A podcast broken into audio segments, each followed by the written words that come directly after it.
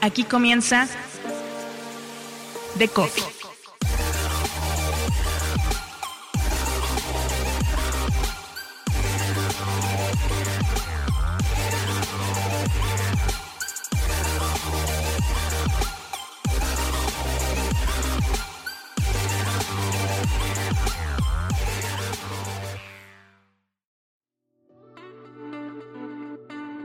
Del medio a la plataforma, de la plataforma a la comunidad. Los nichos ya no son lo que eran para los medios de comunicación. Si antes se afirmaba que ser líder en Comscore en una categoría era suficiente para atraer a las marcas y para presumir una audiencia cautiva, hoy los medios han de apostar por comunidades que dialogan, que consumen de forma líquida, que escuchan, ven y leen en un mismo lugar sin distinción. Entre esas apuestas es punta de lanza Retina, la plataforma transversal de Prisa Media, enfocada en descubrir los futuros posibles, comprender los probables y tejer los deseables para la humanidad en su relación con la tecnología. ¿A qué apunta Retina en el futuro? ¿Cómo funciona su modelo de trabajo con colaboradores, muchos de ellos que no son periodistas?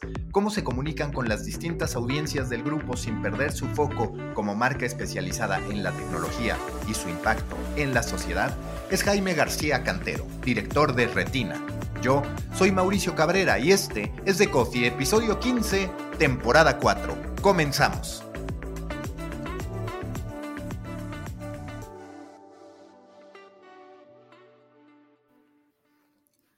Nuevo episodio en The Coffee. Me da mucho gusto saludar a Jaime García Cantero, quien es director de Retina en Prisa Media. Jaime, muchas gracias por estar en The Coffee. Yo ya en su momento escribí en el newsletter sobre lo que me parecía esta apuesta transversal de crear una plataforma para que la audiencia, para que los expertos, para que todo tipo de público pudiera entender el futuro. Me gusta mucho cómo ustedes refieren a esos futuros posibles, a los futuros deseables y a los futuros probables, que no necesariamente son lo mismo, ojalá lo fueran lo deseable y lo probable, pero no necesariamente son lo mismo. Jaime, ¿cómo va hoy Retina después de prácticamente dos meses de haber hecho el anuncio de su conversión en una unidad transversal de Prisa Media? Pues lo primero, lo primero un placer estar, estar contigo. Eh, pues vamos, vamos bien, ¿eh? vamos bien. Eh, es verdad que todavía es poco tiempo, lo sabes bien, ¿no? Que, para los medios coger velocidad de crucero generalmente lleva un poco más, lleva un poco más de tiempo.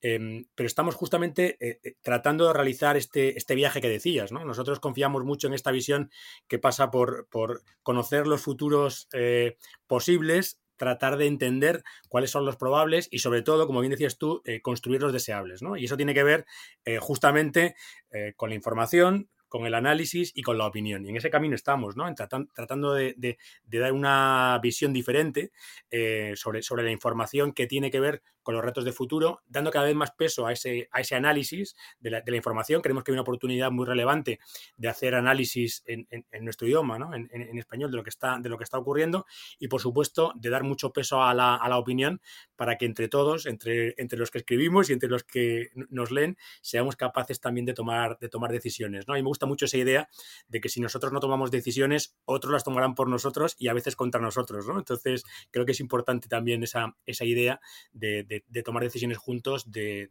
pensar juntos sobre algunos de estos retos que tenemos por delante. La transversalidad tiene sus grandes desafíos. Me parece que una de ellas, a ver si coincides, es el hecho de hablarle a distintos públicos. Es decir, tú desde retina, en tu producto más duro, por así decirlo, puede ser quizás un tanto más especializado, quizás un tanto más sofisticado en el uso de términos, pero de pronto Retina debe tener presencia en los 40, en la SER, donde no necesariamente hay ese nivel de avance por parte de la audiencia, si lo queremos ver así. ¿Ustedes cómo se plantean este desafío, digamos, que es, tengo una información, pero esa información se tiene que explicar de forma distinta a distintos públicos, acorde al tipo de marca al que se van a estar dirigiendo dentro del propio Prisa? Eh, pues mira, yo, yo diría que, que, hay una, una, aproximación que va en varias capas. ¿no? Eh, bien como bien decías tú, eh, nos dirigimos a audiencias muy diferentes. Yo, llevo años trabajando en el país y en la cadena SER y los dos tienen un, tipo de público muy diferente, siendo dos medios generalistas. ¿no? Y cuando hacíamos y hacemos ¿no? tecnología en el Hoy por Hoy, que es el, programa de mayor audiencia aquí, aquí en España, pues creo que entendemos muy bien que vamos a un público muy generalista y que el tono tiene que ser diferente. Pero en Retina, aparte de buscar estos tonos, y ahora vuelvo ¿no? al tema de al tema de los tonos, nos gusta mucho el tipo de contenidos, vamos a decir, que tiene distintas capas, ¿no? que tiene distintos niveles de lectura, que dependiendo de, donde tú quieras llegar, eh, puedes profundizar más o menos. ¿no? Y, el, y, ese concepto eh, tan, tan nuestro, ¿no? tan del mundo digital, de, de lo conectado, ¿no? de la navegación eh, que te permite ir más allá.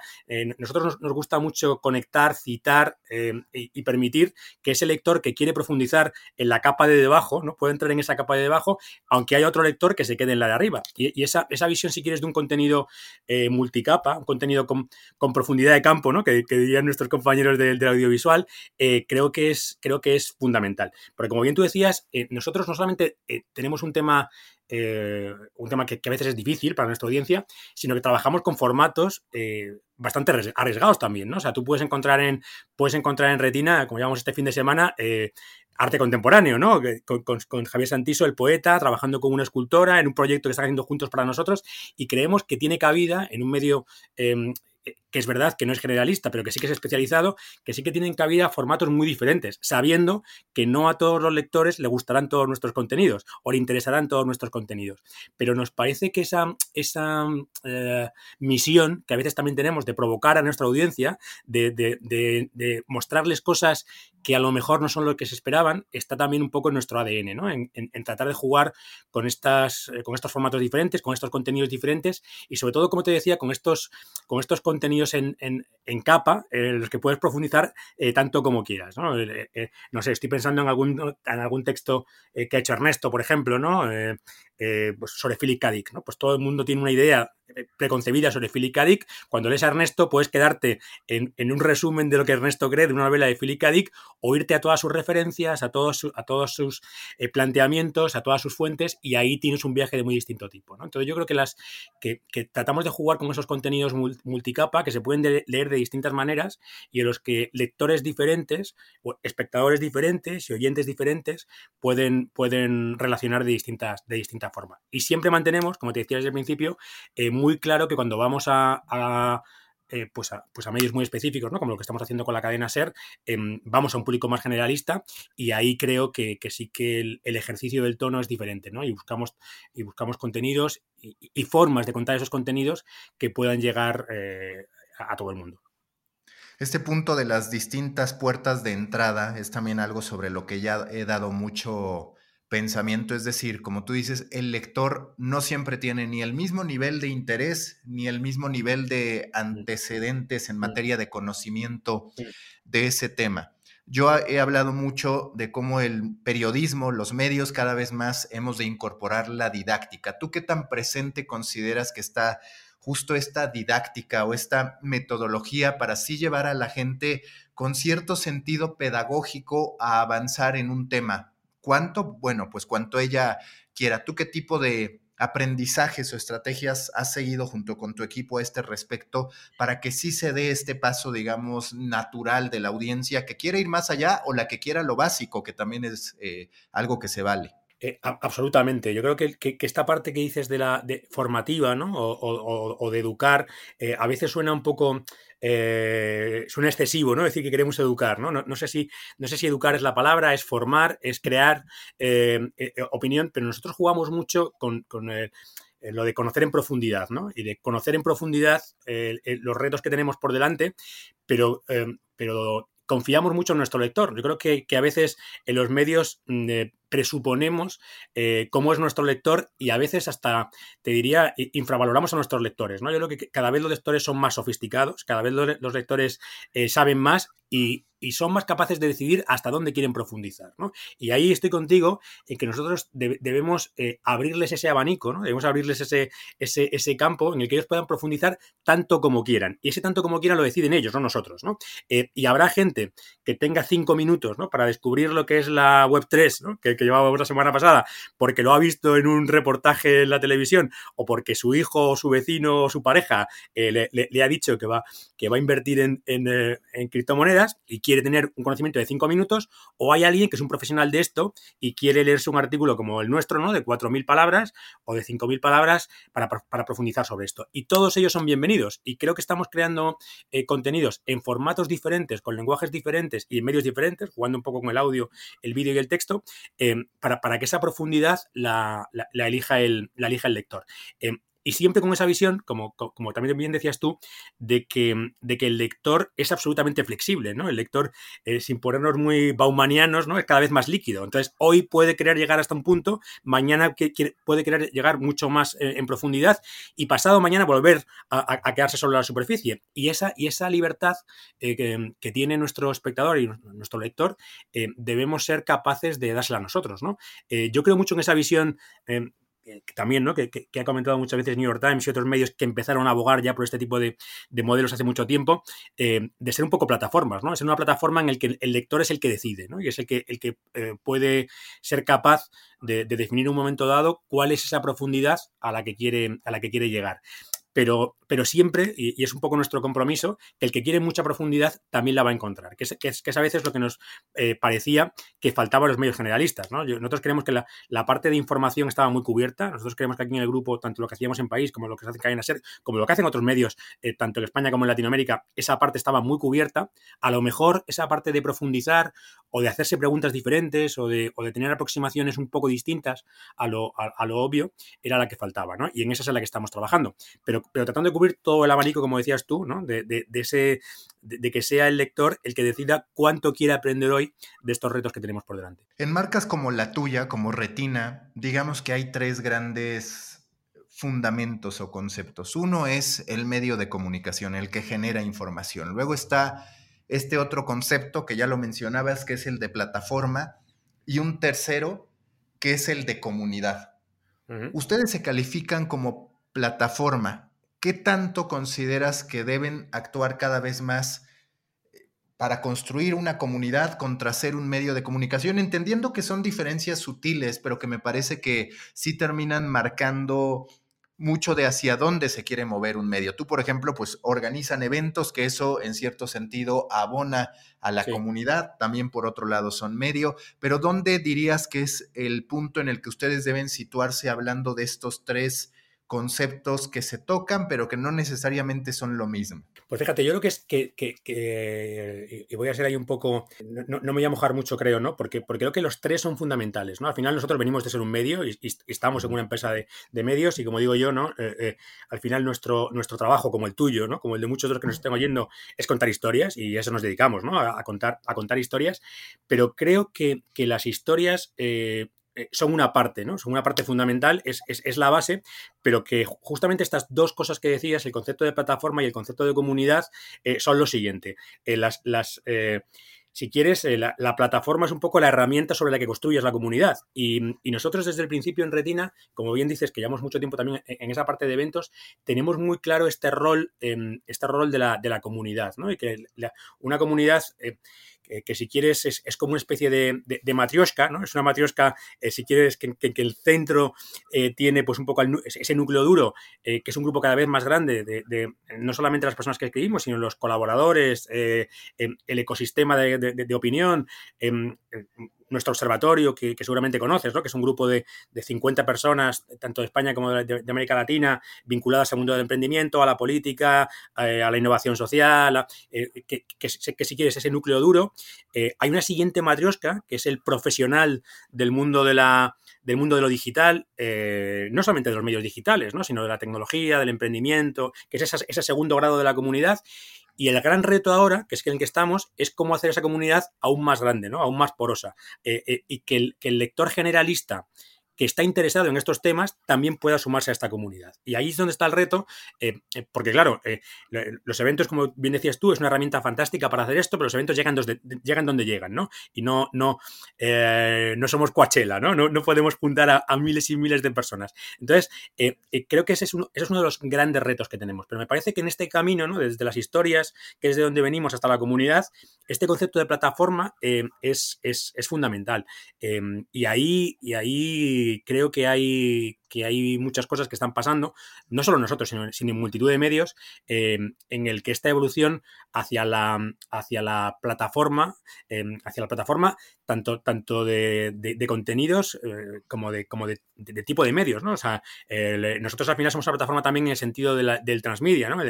un contenedor en el que cabe el texto, en el que cabe el audio, en el que cabe el vídeo, en el que a veces, ¿no? Decimos, el, el, y creo que esto es bastante diferencial en nuestra, en nuestra propuesta, el hilo conductor eh, no es tanto el mensaje, sino es el medio, ¿no? Poniéndonos un poco, un poco maclugianos aquí, ¿no? Eh, porque al final es, el, es, ese medio el que te define, ¿no? Tú cuando entras en Retina, eliges lo que quieres hacer es ver, leer o escuchar, y luego ya entras en el mensaje. Y esto es bastante diferente. veremos hasta dónde nos llega, pero creo que eso es bastante diferente. Y ahí creo que el concepto de, contenedor, el concepto de plataforma, tiene, tiene mucho sentido. Nosotros, además, también somos, somos plataforma en el sentido de, de agregar contenido del, contenido del grupo y de distribuir contenido nuestro en las distintas áreas del grupo, ¿no? Entonces, em, eh, creo que, ese concepto de plataforma refleja bastante bien lo que somos, aunque desde luego lo que estamos construyendo o lo que nos parece relevante es construir esa, esa comunidad. Y decías, ¿no? Los medios tenemos que ser comunidad y además tenemos otro rol que es jugar un rol en la comunidad, ¿no? y, son igual, y son cosas que, parecen lo mismo, pero no son lo mismo, ¿no? Y ahí, y ahí creo que, también están pasando cosas y es, y es importante también eh, tener claro eso, ¿no? El, rol que jugamos em, en esa parte que decías tú, ¿no? En esa parte de, de formar y de, y de, educar, si quieres, pero también en la, en esa forma de fomentar, de fomentar el debate, de fomentar la participación, eh, de abrirnos a públicos diferentes, a historias diferentes.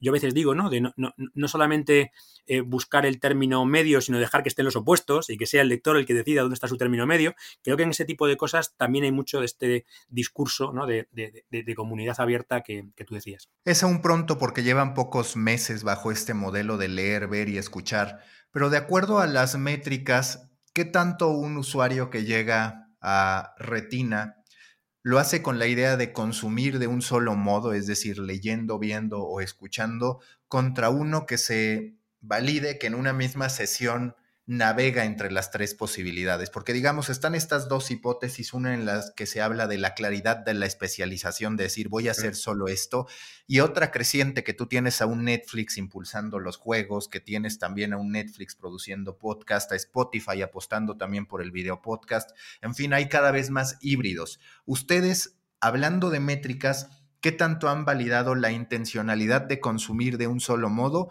contra el deseo de tener un consumo líquido que vaya a donde sea que su curiosidad los mande. Pues, pues, eh, pues mira, pues yo creo que, lo, has definido tú muy bien, ¿no? Que el, consumo es bastante líquido, ¿no? El consumo es bastante líquido. Y el espectador es bastante convergente, ¿no? Pero, pero nos, gusta la idea de que sea, de que sea eh, esto es un poco, un poco eh, Jenkins, ¿no? El, teórico también de los medios, que esa convergencia se produzca en el espectador, ¿no? O sea, nosotros te ponemos el abanico, no te, nosotros no forzamos tu dieta mediática, ¿no? No te decimos lo que tú tienes que, ver, escuchar o leer. Eres tú el que, el que toma esa, esa decisión. Pero eh, y ahí, como bien decías, eh, creo que las, grandes plataformas, Netflix y todas las demás, están ya experimentando con esto. Sí que creemos que, que, que ese espectador convergente es cada vez más, más potente. Eh, nosotros, en el poco tiempo que llevamos, también vemos, que yo creo que es algo que, vemos todos los medios, ¿no? que, que, la gran parte del tráfico está entrando vía dispositivos móviles. Y es verdad que los dispositivos móviles, yo creo que esa convergencia es mayor, es, mayor que en ningún otro sitio. ¿no? el, el, el espectador lector oyente, ¿no? Eh, este espectador híbrido que entra desde un dispositivo, desde un dispositivo móvil, eh, en un momento determinado accede a un tipo de contenido en, un medio determinado y en otro a otro completamente distinto. Y es muy difícil segmentar. Y esto nos está sorprendiendo, porque igual que, que sí que es verdad que el, espectador, eh, vamos a decir, más tradicional, ¿no? el, que venía de la SER, tiene muy claro que, lo que hacen la SER es escuchar, aunque esto cada vez se cuestiona más, ¿no? porque, por ejemplo, la, página web de la SER eh, tiene un aumento de tráfico textual, o sea, de gente que lee la web de la SER eh, muy alto, y al revés, ¿no? En el país, la parte de podcast está creciendo exponencialmente. Entonces, yo creo que, que pese a esas, vamos a decir, esas barreras que a veces tenemos muchas veces más nosotros los medios que nuestros lectores y nuestros espectadores, ¿no? De asociar, oye, no, el que viene de la SER quiere escuchar, el que viene del país quiere leer. Creo que esas barreras se están rompiendo y que es el propio, es el propio usuario, es el propio lector, es el propio espectador el que está eh, materializando esta convergencia en sí mismo. Él, elige su dieta informativa y, en, y, a lo largo del día, a lo largo de, esa experiencia que tiene con nosotros, eh, va, va pasando por distintos modos de, por distintos modos de consumo. Y y, ahí también estamos explorando ¿no? Eh, cómo, cómo contar contenidos parecidos o, alineados de maneras diferentes en canales diferentes, ¿no? Y ahí eh, estamos probando cosas que todavía no están en la web, ¿no? De, de pues de columnas de opinión eh, sonoras, de, de, otro tipo de, otro tipo de pruebas que estamos, que estamos haciendo y que creemos que también van a salir cosas interesantes y divertidas. Yo justo te quería preguntar, ¿Qué tiene que pasar para que los medios sí sean auténticamente plataformas? Te lo digo porque hace poco reflexionaba que por la mayoría de las cosas que pagamos, tenemos una aplicación que nos entrega eso. Es decir, yo tengo Netflix como aplicación, un acceso directo porque pago por él y eso significa que lo voy a estar usando. Lo mismo con Spotify, lo mismo con Amazon, lo mismo con Apple. En fin, yo termino encontrando que vale la pena tener un acceso directo a aquello por lo que pago sin embargo, en los medios de comunicación no siempre es así. Más allá de si el medio tiene o no su aplicación, digamos que no se ha logrado el mismo efecto y me parece que esa es una de las debilidades del posicionamiento de los medios cuando cobran frente a otras. ¿no? Y, va mucho en el sentido de lo que comentas. Los medios, más allá de que el periódico en sí mismo podríamos decir que sí era una plataforma, una plataforma análoga en la que te sumergías, lo mismo que las revistas, quizás en digital los medios no han logrado eso. Tienen que aspirar a hacer eso, tienen que aspirar a ser una plataforma que no sea solo un consumo y me voy, sino un consumo y me quedo para tener una experiencia. No, claro, claro. nosotros, mira, desde el principio, eh, que Retina ha dado muchas vueltas, ¿no? Eh, eh, llevamos años trabajando en ello y creemos mucho en el, en el poder eh, te diría, no solo, de, no solo de la plataforma, sino el poder incluso de la marca, ¿no? O sea, que al final creo que, lo, que ha hecho eh, grande a los medios de comunicación, lo que hace grande al país, o lo que hace grande a, New York Times, o lo que hace grande a The Times, em, es, eh, tiene que ver con una manera de relacionarse con sus, con sus lectores, ¿no? Em, llámalo marca, llámalo experiencia, llámalo lo que sea, ¿no? Em, y creemos que, que, a veces en el entorno digital a lo mejor nos habíamos perdido eso, ¿no? A lo mejor nos habíamos perdido esa, esa relación profunda eh, que tenían eh, nuestros abuelos con su periódico, ¿no? Eh, que, que, era una relación em, de absoluta confianza. El, podemos discutir en qué se basaba esa, esa, esa, confianza, pero creo que ese, ese poder que han tenido, que han tenido las, las, los grandes medios, ¿no? sobre todo los grandes periódicos, de, de, relacionarse con, con, sus lectores, o, que sigue teniendo la radio, ¿no? Yo creo que la radio sigue teniendo esa, esa experiencia, ¿no? Cuando tú cada mañana enciendes eh, aquí la cadena SER y es Ángel Barceló, Ángel Barceló te, acompaña mucho más allá de la información que te está dando, ¿no? Y, creo que esa relación, esa relación eh, debería ser eh, eh, mucho más profunda de solamente el suministro de información. Porque estoy completamente de acuerdo contigo que, si, en el entorno digital solamente, el, em, si, es una dieta solamente informativa, creo que la, competencia es tan grande, la relación es tan líquida y las barreras de entrada y de salida tan bajas, ¿no? que, es, que es complicado eh, mantener este negocio si no somos capaces de eh, recuperar en el entorno digital lo que alguna vez fuimos en el mundo analógico. Yo, creo que ahí están pasando, ahí están pasando cosas y, tiene que ver con algunas de las cosas que has dicho tú, ¿no? Tiene que, tiene que ver con recuperar ese concepto de plataforma, tiene que recuperar, eh, tiene que ver con recuperar el concepto de, comunidad, tiene que ver con recuperar esa conexión que teníamos con nuestros, con nuestros lectores y con nuestros espectadores y con nuestros oyentes. Y creo que, que, al final en el mundo, en el mundo digital, eh, hay cosas de, ese tipo que hemos, que hemos perdido. mira, yo, yo, hay un ejemplo que me, que me gusta mucho, que es esta obsesión que teníamos siempre, porque en el entorno digital todo tenía que ser más corto, ¿no? Todo tenía que ser más corto, más superficial, ¿no? Y que, y que esto va de shots, ¿no? Y que eh, eh, que es algo eh, que, hemos dado, por cierto, mucho, mucho tiempo y que estamos viendo que no, ¿no? Que sigue habiendo lectores eh, que leen temas en profundidad de 4.000 palabras, de 5.000 palabras y demás, ¿no? Eh, y que hay gente que quiere profundizar. Em, que versus el, la dialéctica del Twitter, ¿no? De la superficie, de, de las, em, del shot, hay otra manera de ver las cosas. Y creo que, que los medios no podemos competir en digital eh, queriendo ser lo que son los demás. O sea, que nosotros no, ni podemos ni debemos eh, ser Twitter, ni ser Facebook, ni ser Instagram. Que, nuestro posicionamiento es otro, ¿no? Y, creo que a veces nos hemos equivocado en, nos hemos equivocado en eso, eh, en, no entender que, en lo digital también hay un ámbito para la, para la profundidad, eh, para la relación de largo plazo ¿no? y, para la, y para la confianza del lector. Em, que esto no va solamente de buscar paracaidistas, que esto no va de clickbait, ¿no? que esto no va de... Eh, nosotros hemos escrito mucho también en Retina, ¿no? de cuánto daño ha hecho también em, eh, esas métricas de solamente cuántos te leen. nosotros siempre decimos en Retina que a nosotros nos, interesa mucho más quiénes nos leen que cuántos nos leen. Y, esto va también de, de buscar eh, esa personalización del lector, ¿no? O sea, nosotros eh, queremos, queremos llegar a ese lector eh, que sean cuantos más mejor, por supuesto, ¿no? Pero lo que queremos es que encuentren en nosotros algo que, les permiten un poco más, eh, más allá. Y, creo que cambiar esa, esa visión, ¿no? Del, del, eh, no pensar en, solamente en cuántos, eh, pensar en quiénes es interesante. cuando, cuando ponías el ejemplo de Netflix, yo creo que la, la, televisión de pago demostró en algún momento, ¿no? Que es muy diferente la televisión de las mayorías que la televisión que paga la minoría, ¿no? Yo aquí siempre digo en siempre digo que aquí en España eh, muchísima gente veía Los Serrano, pero la gente pagaba por ver Los Soprano, ¿no? Y creo que esa es una diferencia, ¿no? Entre la televisión muy comercial y la televisión de calidad. Y creo que los medios pasa lo mismo, ¿no? Creo que los, medios tenemos el compromiso de hacer un contenido de calidad que a lo mejor eh, eh, pues e, es para un público mucho más, eh, eh, un público más minoritario, pero que ahí es donde vamos a encontrar el valor, ¿no? Creo que, los medios eh, tenemos que ser, tenemos que hacerlo soprano, no tenemos que hacerlo serrano. Y a veces creo que, nos hemos quedado en hacer esa, que ese contenido eh, generalista y de poca profundidad eh, que nos ha llevado en algún momento dado pues a, sitios donde a lo mejor no queríamos llegar. Y sobre eso que mencionas, ¿cuál fue el proceso para que a nivel prisa y evidentemente partiendo de ti como el director de Retina, hubiera claridad sobre las métricas que están esperando? Porque muchas veces la respuesta cuando se trata de una organización de medios grande es que este foco en el quién es, salvo cuando llega la hora de poner un muro de pago, que entonces sí hay una prioridad por lograr que el usuario se suscriba y eso digamos que ha ayudado a tener otro tipo de lectura, pero más allá digamos de la motivación del muro de pago, en un caso como el de Retina, ¿cuál fue la conversación y el proceso para decir estas son las métricas que nos importan? Porque yo muchas veces apunto como los medios dicen, yo ya soy líder en el vertical de mascotas. Bueno, sí, según Comscore, pero eso no significa que seas influyente en esa categoría, que de verdad tengas una comunidad o una autoridad al respecto.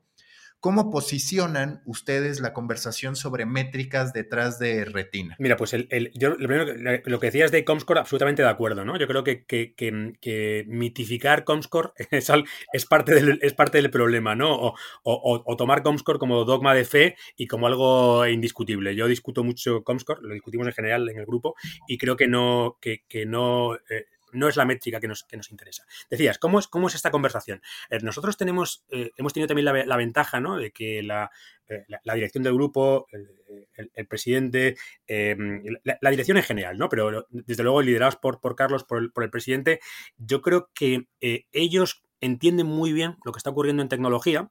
ellos tienen un perfil, por su formación, ¿no? de, que, que conocen mucho este, este sector y desde el principio yo creo que, aceptaron muy bien esta visión ¿no? de que, de que en, esta parte eh, de la tecnología, de lo digital, de la innovación, de los retos de futuro, había una oportunidad y había un posicionamiento en buscar un producto de calidad muy centrado en, eh, esto que decíamos, ¿no? En quiénes te leen más que en cuántos te leen. Em, y, desde ese punto de vista ha sido relativamente fácil em, eh, encontrar esta, esta, oportunidad. Es verdad que Retira es un producto que funcionaba, eh, que, llevaba, que llevaba tiempo, que llevamos años dentro, de, dentro del grupo, pero es verdad que, tanto Carlos como el, equipo directivo em, han tenido muy clara esa, esa visión ¿no? de que lo que, tendríamos, que que hacer en Retina no es buscar un medio generalista de tecnología, o sea, no, no vamos a hacer críticas de teléfonos móviles, no vamos a probar ordenadores, no nos interesa eso, creemos que eso se está haciendo, que se está haciendo bien en otros sitios eh, y, que nos parece fantástico ¿no? que, eso, que eso se haga, pero no es nuestro posicionamiento. Y ahí creo que, la visión de...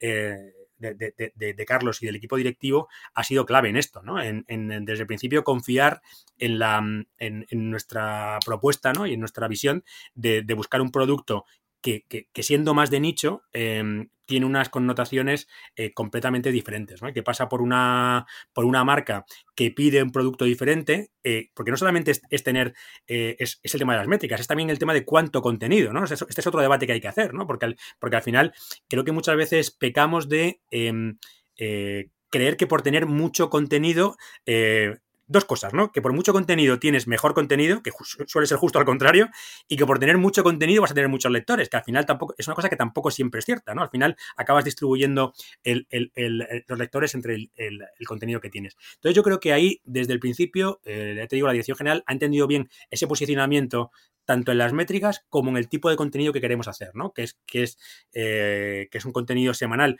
que, cuando estemos a velocidad de crucero será un poco más del que tengamos ahora, pero que desde luego muy difícilmente va a ir más de las 20 piezas semanales, ¿no? O sea, eh, tirando al muchísimo, ¿no? O sea, te diría 20, contando el audio, el texto y el vídeo, eh, porque creemos que, para un tipo de público que es al que vamos, que busca un contenido diferente, que busca un contenido de calidad, y que busca una manera de hacer las cosas, eh, mucho más de eso es, es, complicado, ¿no? Y cuando hablamos de plataforma, creo que a lo mejor en nuestro posicionamiento está más cerca de, HBO que de Netflix, ¿no? Está más bien de, está más en tener menos cosas eh, más trabajadas que en tener infinitas cosas. Eh, por supuesto, teniendo que, me parece que los dos modelos son, son lícitos, ¿no? Pero, pero el nuestro va de menos contenido en más profundidad. Y en este sentido, ¿qué tanto el periodista está siendo de utilidad para Retina. ¿A qué voy con el periodista? Hace poco yo escribía que desde mi perspectiva en este tipo de proyectos como Retina, hay tres elementos que deberían jugar. El periodista, por un lado, por el otro, el insider, que es gente que está haciendo algo dentro de la industria que se está cubriendo, y el tercero, el académico, que también históricamente ha sido relegado en términos de su participación en medios de comunicación, pero que quizás puede tener una lectura más equilibrada y consciente, no tanto la del periodista, que muchas veces lo que busca es el dato sorpresivo o consignar algo que algunos no conocían, o la del insider, que quizás está muy sesgado a la industria y cómo puede lograrse un beneficio económico. Esa es una de las posibilidades.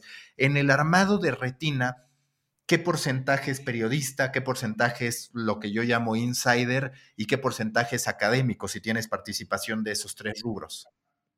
Tenemos los tres, pero, te diría quizás lo más relevante es el peso que damos al tercero, ¿no? A la, parte, a la parte, más, a la parte más académica. Yo te diría, eh, de hecho, bueno, pues en, el equipo de, eh, sobre todo el, equipo de, opinión, mayoritariamente, ¿no? Es gente que viene de la sociología, que viene de la filosofía, que viene de tal. Em, creo que ahí, em, y fíjate, esto es un problema que tenemos, que tenemos los medios, y creo que en España y en Latinoamérica, ¿no? Eh, que, justo lo decías tú, ¿no? Que es el, haber relegado, en cierta manera, el, ese perfil eh, lo, que, lo que en francés, el francés consideraría el intelectual, ¿no? No solamente el académico, sino vamos a decir el autor, ¿no? O sea, la, persona que, pues eso, ¿no?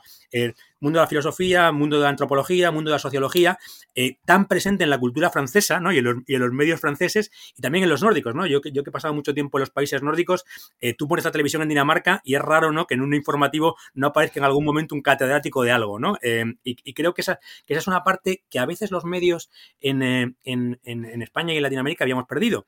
Eh, también a lo mejor por esta carencia histórica que tenemos ¿no? de intelectuales en nuestros países. O sea, no que no tengamos intelectuales, sino que no les damos hueco a los intelectuales, ¿no? que, nos parece em, em, creo que el, que el modelo del intelectual es justo el opuesto al que ocurre a veces en nuestras televisiones, ¿no? Que son señores siempre los mismos hablando de todo tipo de cosas, ¿no? Creo que el, que el, que el, todólogo, ¿no? El señor que sabe de todo, tan habitual en nuestras, en nuestras televisiones, es justo lo opuesto de esto que decíamos, ¿no? Del, del, del, experto, del académico en cada tema. Nosotros, eh, le, queremos dar mucho peso a esa, a esa parte. De hecho, en número de colaboradores eh, son los que son los que más. Es verdad que escriben menos, ¿no? Escriben menos piezas que escriben los periodistas. También, también un poco porque creo que nosotros estamos más habituados a escribir que ellos y, y, esa es un poco la diferencia. Pero creo que, que queremos dar mucha parte, o sea, mucho peso a esa tercera parte, ¿no? A esa parte de los intelectuales. La segunda, la gente de la industria. Por supuesto, nosotros estamos abriendo el tema de, el tema de, el tema de opinión, pero, pero queremos contar con gente de la industria, pero queremos también, y lo, lo, anticipabas tú, eh, queremos también poner un, un, firewall ¿no? a, esa, a, ese contenido más de producto, más comercial, eh, más de... Em, eh, ¿cómo decirlo? ¿no? Más, más de este tecno-optimismo que a veces nos domina, ¿no? De, la tecnología que, todo, que solo hace cosas buenas. Entonces, desde luego, queremos que haya gente de la industria, pero queremos que haya gente de la industria con historias que contar. Y, creemos, creemos que, por supuesto, la hay, pero a veces nos cuesta encontrar por ejemplo, en las multinacionales, ¿no? O sea, a mí, a mí parece que la multinacional, em, estas grandes empresas eh, gigantes mundiales, ¿no? Que, al final lo que tienen en países, no digo en Estados Unidos, pero lo que tienen en nuestros países al final eh, son comerciales, ¿no? Entonces al final, eh, si, si, si, tú a un comercial de tecnología le dejas escribir de tecnología, pues te tratará de vender tecnología, ¿no? Lo lleva, lo en su naturaleza.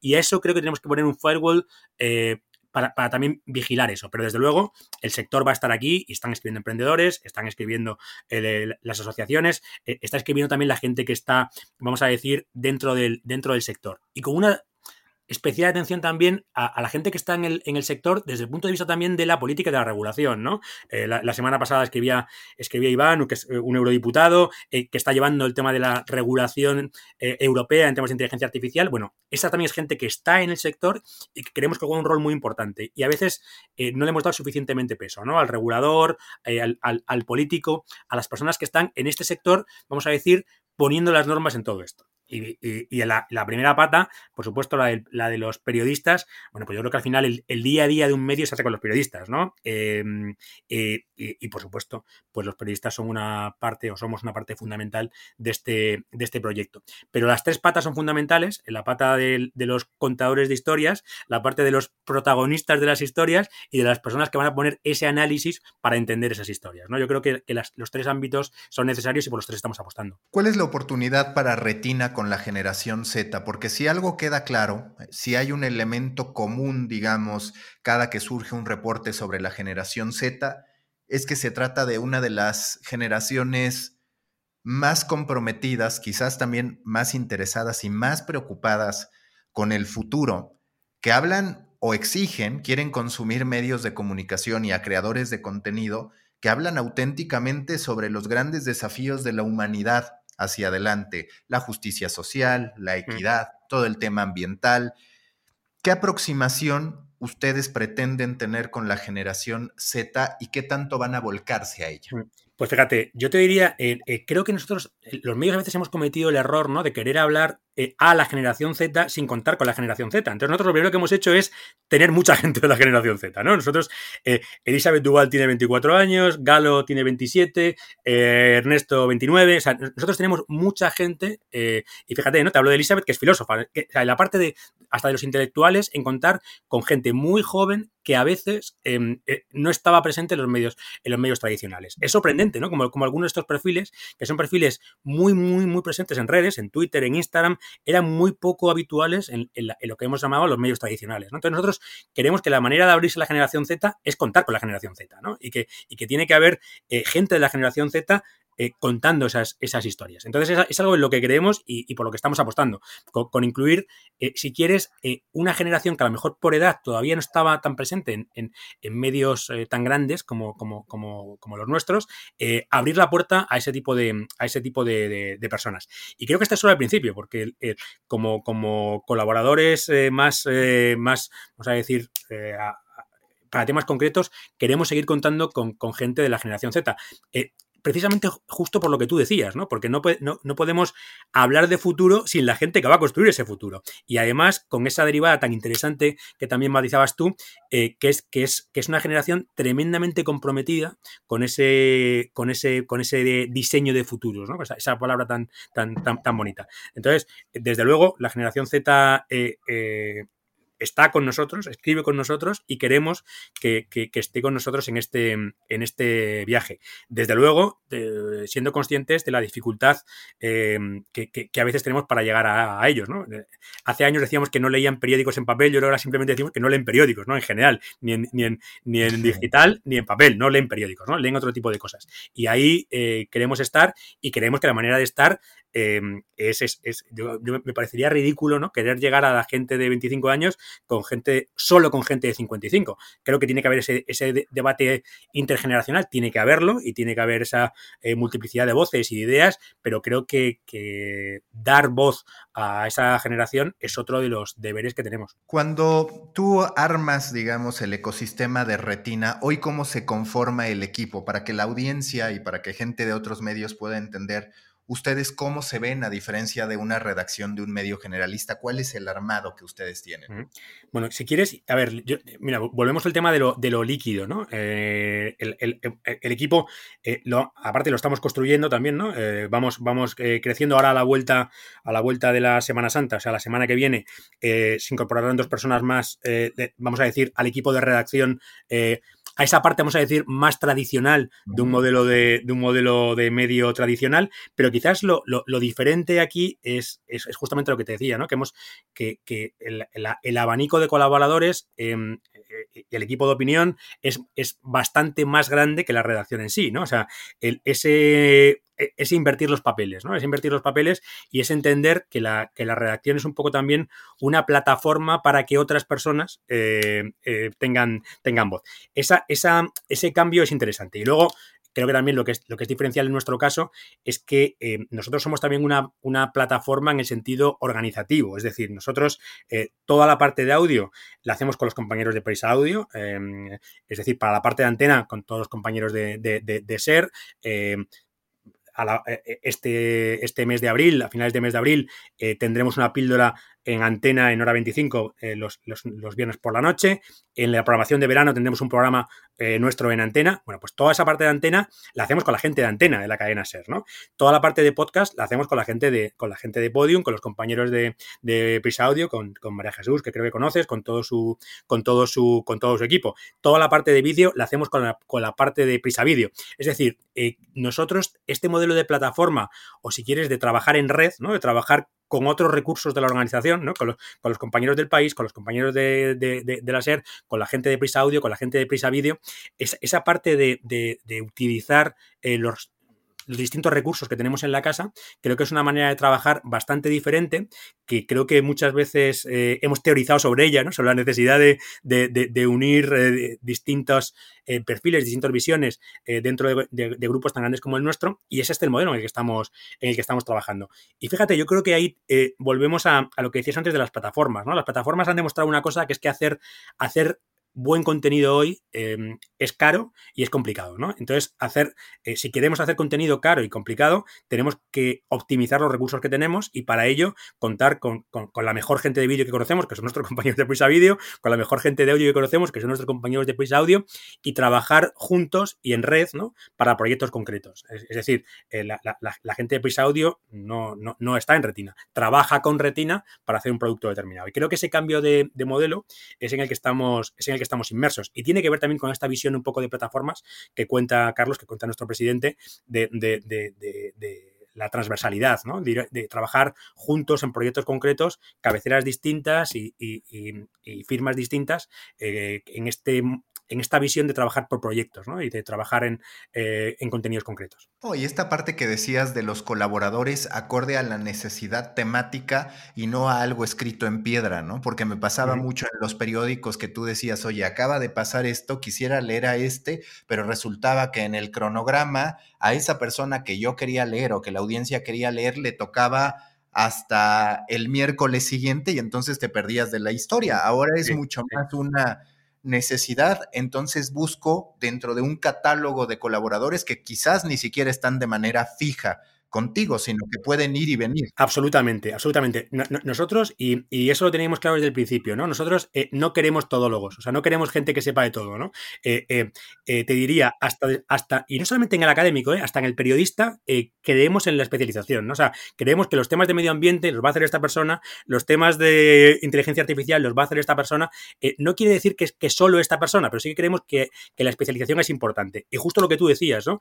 creo que nos ha pasado a todos, que ocurre algo y dices, me encantaría leer eh, lo, que, lo que opina este señor, pero claro, o sea, solo, solo escribe el primer viernes del mes, entonces tengo que esperar, tengo que esperar tres semanas hasta que le, hasta que le toque. Yo creo que estas rigideces que a veces nos hemos puesto, eh, nos hemos puesto nosotros, esculpiendo en piedra eh, cosas que nadie nos ha pedido, porque eso en realidad nadie nos ha pedido, es algo que, tenemos que destrozar, ¿no? que tenemos que hacer saltar por los aires y que, y que hay que buscar a las personas que mejor cuentan una historia y que las, y generalmente las personas que mejor cuentan una historia, pues son los que más saben de ella, ¿no? Y ahí creo que, ese cambio de, modelo, como decías tú, ¿no? De, gente, que, habrá gente que escriba eh, una vez al mes, habrá gente que escriba una, vez a la semana y habrá gente que escriba una vez al año, ¿no? Porque es, porque es un tema que es muy puntual, que queremos un experto sobre, sobre, eh, esto y que será fascinante esto que haga con nosotros, pero a lo mejor hasta que vuelva a ver algo de ese tema no contaremos con él. Y creo que ese, que ese, que ese modelo tiene, tiene, mucho, tiene mucho que ver. Y, además un tema muy interesante, ¿no? Que es, que es también, eh, y cuando quieres ese experto te da igual donde esté, ¿no? Te da igual que lo que decías tú antes, que esté en la academia, que esté en la industria, que esté en la televisión o que esté, eh, eh, esto desde el punto de vista de, de, los sectores, pero también de las geografías, ¿no? pues, pues donde, donde, tenga que estar, estará. Y creo que ahí hay un cambio, hay un cambio interesante, ¿no? De, de no, eh, como es el tercer viernes del mes, le toca escribir a no sé quién, sino como el tema de hoy es este, vamos a ver quién es el, que mejor lo contará. Para cerrar, y este es un tema más filosófico que de medios de comunicación, pero desde tu perspectiva, ¿qué emociones generan no solo tendencias, sino el futuro? Que además hoy pareciera dividirse en dos futuros. El futuro, muchas veces un tanto apocalíptico que se le pone al mundo físico, y el futuro, quizás con algunas connotaciones de producto milagro que se le pone al ecosistema digital, al metaverso y demás, como esta tierra prometida en la que quizás nos vayamos a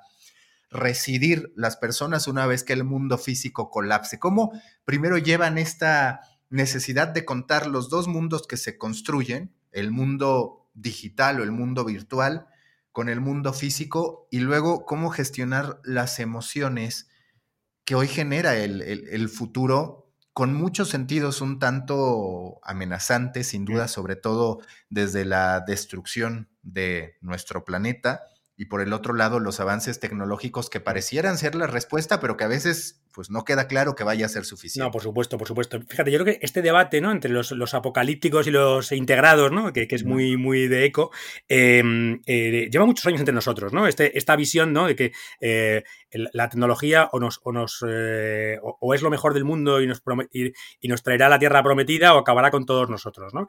Em, y, yo creo que es un debate en el que tenemos que tomar partido, ¿no? En el que yo creo que, a veces se nos, nos escapa el tema de que por eso nos gusta tanto ese concepto de los futuros, ¿no? Y no el futuro, ¿no? Los, futuros eh, como algo que, tenemos que tejer entre todos, ¿no? Algo que no está escrito.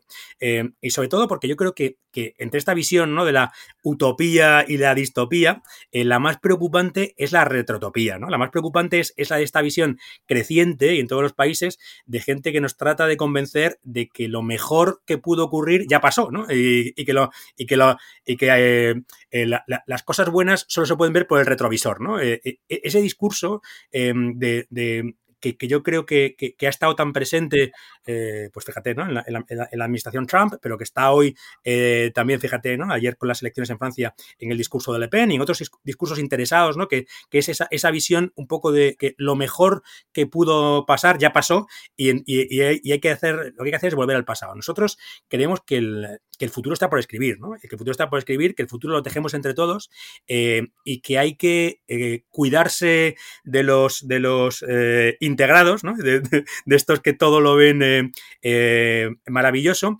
pero que hay que también no, no cegar por, los por los distópicos, ¿no?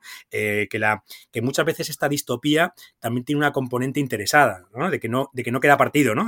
para los futboleros, de que ya no hay partido, ¿no? El partido ya está, ya está perdido, no hay nada que jugar y entonces ríndete porque, porque la suerte está echada. Y creemos que la suerte no está echada, ¿no? Que hay cosas que podemos hacer, que la, que la tecnología puede ser una herramienta fabulosa de, cambio y que eh, eh, a lo mejor hay que recuperar esa visión tan siglo XX, ¿no? tan, tan de nuestros abuelos, ¿no? de la tecnología como, como herramienta de construir un futuro mejor para todos.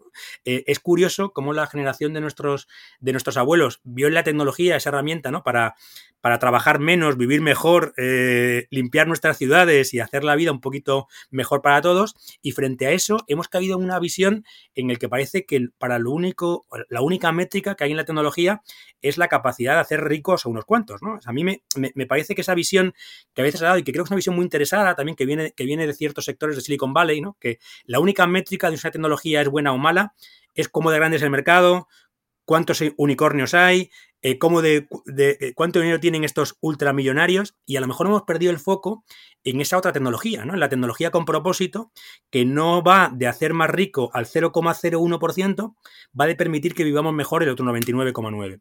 Y creo que, que a lo mejor hay que eh, abrir nuestra visión y hablar un poquito menos de unicornios, de, millonarios de Silicon Valley eh, y, de, Big Tech y hablar un poquito más de toda esta gente, de todos estos ingenieros, tecnólogos, emprendedores que están luchando eh, por, por, por que la tecnología nos puede hacer vivir un poquito mejor a todos, ¿no? En el ámbito de la salud, en el ámbito de la lucha contra el cambio climático que decías tú, en un montón de ámbitos, ¿no? Que y desde luego huyendo de esa retrotopía y de esa gente que nos quiere convencer de que, de que el pasado fue lo mejor. Eh, yo defiendo esa visión de los futuros eh, posibles, que los futuros los construimos entre todos y que debemos tomar decisiones que nos acerquen a esos futuros deseables, que justo empezabas tú diciendo. Jaime, muchísimas gracias y mucha suerte con Retina. Oye, muchísimas gracias a ti, un placer hablar contigo.